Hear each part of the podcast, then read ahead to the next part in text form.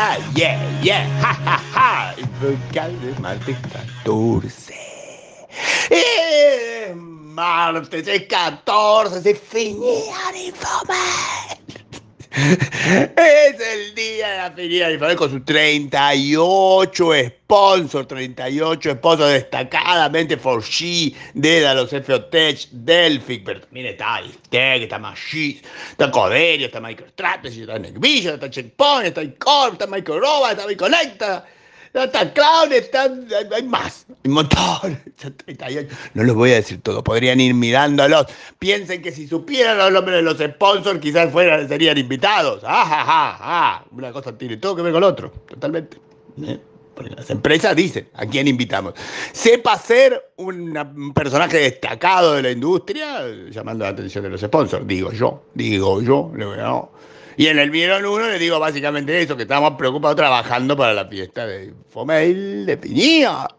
Pero en el Vieron 2 sí nos pusimos a trabajar, aunque trabajar básicamente es rescatar el conocimiento en borbotones que sale de Infowal, el grupo de WhatsApp de los hijos, siguiendo las reglas de Chatham House. O sea, te digo lo que se habla, no te digo quién lo habla, y ahí nos adentramos en el gran problema de la Shadow IT. Muy profundo, ¿eh? Muy, ¡uh, qué profundo! Muy profundo, muy profundo, muy profundo, muy interesante, muy, muy Shadow, muy IT, muy anti-Shadow IT, o a favor, o en contra, o más o menos, o dejemos la semiluz a la Shadow.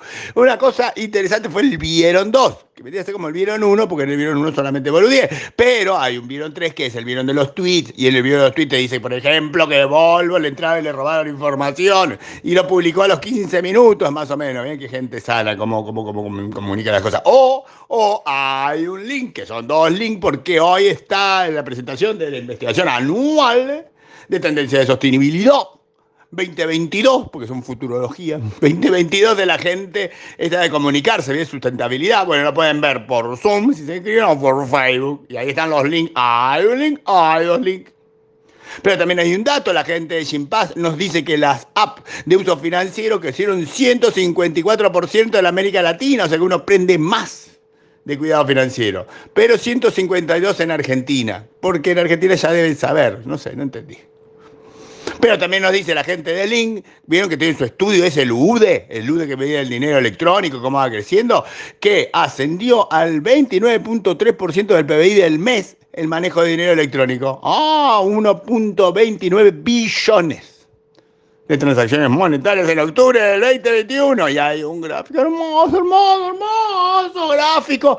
Transacciones por canal. Transacciones por canal que va por celular, que va por billetera, que va por cajero, que va por canal web. Eso no lo dio la gente de Link y está en un hermoso, hermoso, hermoso, gráfico que tiene que ir a ver porque Infocas es Infomail contado. Pero como les cuento un gráfico, no se los cuento, les digo que está para que vayan y vean Infomail, que es Infocas escrito, digamos. Y en el mismo sentido hay una tuita opinión hablando de las OTT, de qué porcentaje tienen cada uno y cómo el negocio se está complicando, porque vos estrenás una película, todos te quieren tu OTT y después de que se pasó la película, que ya no te querés más esa OTT o algo así. Y en el video, el último, un gráfico, gráfico, gráfico, gráfico, hermoso, hermoso, hermoso, hermoso, hermoso. Gráfico sobre cuántos años tienen las empresas de tecnología latinoamericanas. Cuando dicen empresas de tecnología, hablan de las .com, esta gente. Es información de esta diseñada por alguien y tiene los añitos de todas estas empresas que están muy bonitos el grafiquito y con eso termina el grafiquito y ya está todo y infocas cortito, interesante, así como emocionado, emotivo, no sé qué adjetivo ponerle, pero terminó Infocas.